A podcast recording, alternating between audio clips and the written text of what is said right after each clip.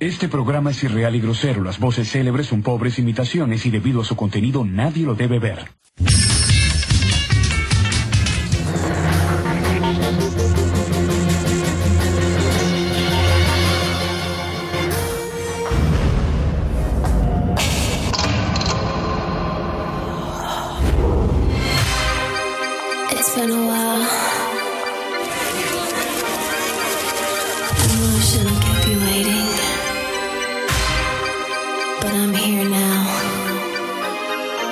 So let me go and just listen. I must confess that my loneliness. Bienvenidos incorrectas e incorrectos.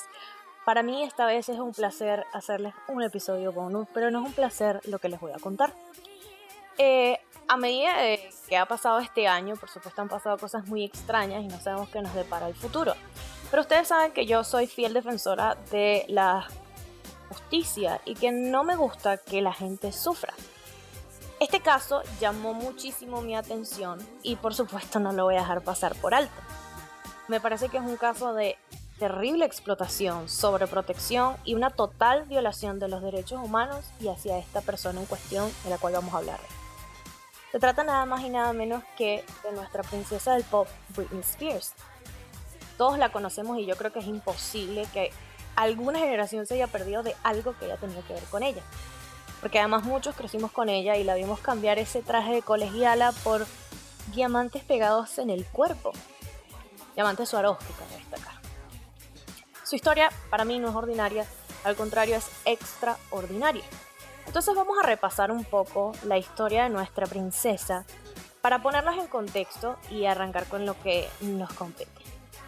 Britney Spears fue una estrella infantil este, a partir de sus cuatro años y a partir de entonces para mí empezó a ser explotada. ¿Por qué? En esta época en la que Britney Spears empezó a salir al ojo público y empezó a ser eh, un objetivo para ciertas empresas, ella participaba en estos concursos estadounidenses donde les encanta meter niñas maquilladas como mujeres y vestirlas y toda la cuestión, donde tenían que exponer sus talentos. Estos concursos, si mal no recuerdo, eran solamente concursos de canto, sin embargo, las niñas debían vestirse y peinarse como mujeres. Em, ella participó durante casi toda su infancia y siempre quedaba como semifinalista o siempre quedaba como los últimos dos puestos porque su contrincante era nada más y nada menos que Cristina Aguilera. Quedaban juntas porque sus voces eran extremadamente parecidas. De hecho, ahora no lo creo, pero en su tiempo tenían las voces muy similares, excepto los agudos de Cristina Aguilera que son anormales. Este, pero sí tenían un timbre de voz bastante fuerte. Para los cuerpitos que tenían a los 6 años era bastante llamativo. Por ende, ella empezó en el club de Mickey Mouse junto a Cristina Aguilera, Ryan Gosling y otros artistas. ¿Qué pasó en, el club de Mickey Mouse? Aquí es cuando yo creo que empieza todo el tema de la transformación de esta niña que tenía un talento increíble y la convirtieron en lo que es ahora. Debido a que su timbre de voz era muy parecido al de Cristina Aguilera, y ya sé que lo he dicho muchas veces, pero me parece impresionante, este, los eh, representantes, managers, etcétera, del club de Mickey Mouse decidieron, ¿verdad?, que Britney debía tener un- un- una tonalidad diferente a la de Cristina Aguilera porque no querían que fueran iguales. Entonces la capacitaron para hacer un- una voz parecida a lo que es una voz blanca o ya cuando fue mucho más adolescente lo que vendría siendo la baby voice. Em, esto por supuesto eh, sabían que le iba a causar a ella daños en las cuerdas vocales, que mm, tarde o temprano no iba a poder cantar más sin playback y por supuesto a esto no fue un impedimento y a nadie le importó que esto pasara porque sabían que de alguna forma tenía potencial. Entonces, bueno, esta baby voice eh, eventualmente le fue dañando las cuerdas vocales. ¿Y qué pasó? Pues obviamente empezó a hacer lip sync y a utilizar playback en sus conciertos y presentaciones a los premios en los que iba. Porque si su voz real era escuchada, iba a ser una real catástrofe. Entonces, bueno, ya que tenemos esta pequeña introducción, vamos a el momento en el que todo el mundo empezó a observar más de cerca a Britney Spears, que fue nada más y nada menos en el 2007, cuando tuvo su mental breakdown. Para este, para este entonces, ella ya estaba teniendo ciertas anormalidades en lo que vendría siendo su equipo de trabajo. Porque justo cuando ella empezó con su, recaída y, con todas las crisis que estaba pasando y decidió rasparse la cabeza o quedarse pelada o volverse calva voluntariamente, ¿verdad? Sus, eh, sus paparazzi, escúchame a mí, sus guardaespaldas la traicionaron y dejaron que los paparazzi pasaran a su propiedad para tomar esta icónica foto donde vemos a Britney con una máquina de afeitar y casi sin pelo viendo a la cámara. Esta foto fue vendida por miles de dólares a la prensa y por supuesto me imagino que el paparazzi que tomó esta foto se tomó unas vacaciones bien chéveres en algún lugar. Entonces esta crisis se debía a que se estaba divorciando de Kevin Federline, ya estaba pasando por momentos un poco turbios y que además este, eso fue un divorcio que no fue voluntario, fue un divorcio que le hicieron hacer. Si no recuerdan a Kevin Federline, Kevin Federline era el esposo de Britney que lo acusaron de chulo y que además fue el precursor de que todas las generaciones en ese momento fueran a una tienda a comprar una gorra Von Dutch continuamos. Eh, ella no quería perder a sus hijos, em, ella quería la custodia de sus hijos, pero eh, solamente logró el 30%. Y para mí, si se los digo en criollo, la jodieron. Porque ella debía quedarse con sus hijos. Bueno, después de esto, obviamente, la empezaron a perseguir más. Y ella no la perseguía 5, 6, 10 paparazzi. No, la, la perseguían cientos de paparazzi por absolutamente todos los lados a los que ella iba. Hasta que un día ya no aguantó más y atacó a un auto paparazzi con una sombrilla, paraguas o como lo llamen. No olvidemos que para esta época ella también tuvo una fase muy rara en la que utilizaba una peluca fucsia o rosa neón y utilizaba un acento británico bastante, bastante rarito. Luego de haberse luego de todo esto, ¿verdad? Ella además la obligaron a encerrarse en su baño con su hijo para montar un show mediático, orquestado obviamente por la gente que la asesoraba, muy mal. Y después de esto fue hospitalizada en varias clínicas, psiquiátricos, etc.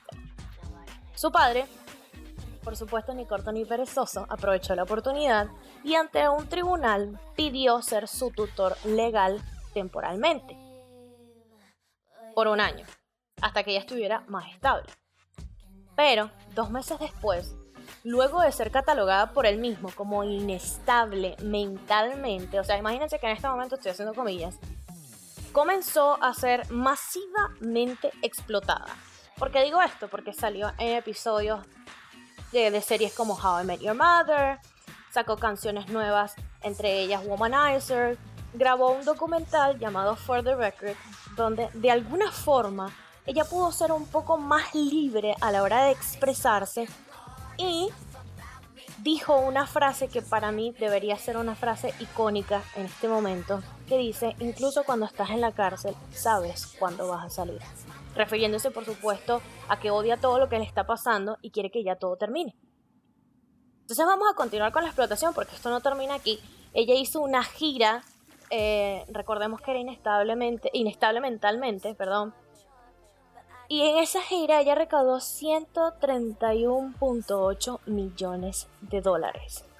Para ser una persona inestable mentalmente, me parece a mí que hizo bastante, ¿no? Y pregunto yo, ¿cómo es que una persona con esta condición puede hacer todo esto? Pues la respuesta los va a sorprender porque obviamente su padre está involucrado. Eh, Pasado un año, su padre pidió extender la tutela de manera permanente, catalogando a Britney como demente. No olvidemos los 131.8 millones de dólares que el papá tiene en el bolsillo para este entonces y que por supuesto la va a catalogar como demente porque necesitamos más plata. Y después de todo esto ya han pasado 12 años y este tipo, que dice ser su padre, sigue aprovechándose de ella. Britney Spears ya no es una niña, ahora es una mujer de 38 años y básicamente les voy a decir las cositas que ella no puede hacer. Ella no puede gastar su propio dinero, no puede contratar a su propio abogado, no puede usar su propio celular, no puede manejar su propio carro, básicamente no puede ni cagar. Y ahora, gracias a que su papá tuvo un episodio violento con uno de sus hijos, tampoco puede ver a sus hijos. Qué lindo sujeto, ¿no? Bueno, podemos seguir con una lista de las cosas que no puede hacer eh, y las cosas malas que puede hacer su padre, pero vamos a continuar. Yo repito, si está tan mal, ¿por qué sigue trabajando? Pues bueno, en el 2019 ya fue recluida en un centro de salud por tres meses por haberse negado a tomar una medicación nueva que le estaba dando su padre. Por supuesto, el papá la amenazó con cancelar su show en Las Vegas y por ende cancelar su residencia. Todos sabemos que cuando un artista, cantante, performer o cualquier cosa que sea que tenga un show en Las Vegas, tiene que tener una residencia y es un contrato anual que se respeta a capa y espada y esa persona no puede hacer otra cosa que no sea el show en Las Vegas. Entonces, ajá. Continuemos, porque esto no termina aquí. Ella testificó ante un juez que su papá la, la internó en contra de su voluntad, pero parece que este juez obviamente estaba comprado, claramente estaba comprado, porque no hizo absolutamente nada. Aquí es cuando el movimiento Free Britney se entera y comienza a hacer ruido para que haga una investigación más a fondo sobre la tutela del papá. ¿Y a todas estas dónde está la mamá? Pues apoyando el movimiento y dándole like a las publicaciones. Y comentando y ya está, porque me parece que la tipa ni existe. El fabuloso equipo de Britney le prohíbe a los famosos que se pronuncien a favor de, de este movimiento. Y amigas de ella como la conocidísima en su momento Paris Hilton se expresó y dijo que estaba indignada porque no podía expresarse. Eh, el equipo de Britney hizo que algunos artistas como Teenage eliminara un tweet a favor del movimiento. Este equipo está compuesto por personas que han sido denunciadas por eh, aplicar o querer aplicar este tipo de tutelas en otros artistas. Esto no, el nombre como tal no es tutela, sino conservatorship, pero es bastante complicado, así que dejámoslo en tutela. Em, obviamente no quieren que se vea feliz y por eso borraron todos los mensajes positivos en las publicaciones de Britney en su Instagram para que ella no viera que hay gente que la apoya y como que se agarre de eso para tratar de salir de esta tutela del horror. Entonces, bueno, si vemos estas publicaciones extrañas de Britney caminando de un lado al otro, bailando o simplemente viendo a la cámara, es su única forma de expresarse y de alguna forma enviar un mensaje. Total, o sea, yo creo que cualquier persona que sea psicólogo, psiquiatra o que sea criminal, em, no, criminal no, que estudie vainas de criminalística, analice estos videos, puede encontrar mensajes ocultos ahí de alguna forma diciendo como que ayúdenme, quiero salir de esta mierda, háganme caso, ah, hagan algo por mí, no sé, qué sé yo. A mí me parece súper triste todo lo que está pasando con ella. Y bueno, este pasado 22 de julio iba a haber un juicio contra el padre de Britney Spears para terminar por fin con esta tutela y ella ser libre, pero misteriosamente la sesión no se pudo llevar a cabo porque Britney no apareció. Y la jueza, que me parece brillante, no quiso em, eh, levantar la sesión sin la presencia de Britney, por supuesto. Por ende, movieron el juicio para el 24 de agosto. Yo la verdad espero que todo esto se solucione para ella, porque la verdad es que todo lo que le ha pasado ha sido terrible. Sobre todo porque me atrevería a decir que ella nunca ha sido alguien con malas intenciones, ni ha mostrado maldad hacia nada ni nadie. O sea, Britney Spears nunca fue una persona que tuvo conflictos con nadie.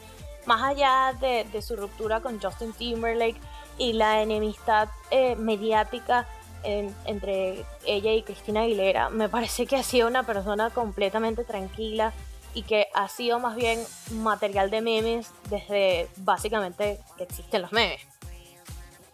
Para mí es justo decir que esta información es una compilación de varios medios, incluyendo una página de Instagram que se llama La Britney de cada día, donde han estado colocando información sobre todo lo que ha estado pasando y hay un resumen muy chévere de un chico que bueno explica un poco más a fondo todas estas cosas y habla un poco más sobre quiénes son las personas que están en este equipo eh, de maldad de la tutela del horror, como lo decidí llamar yo.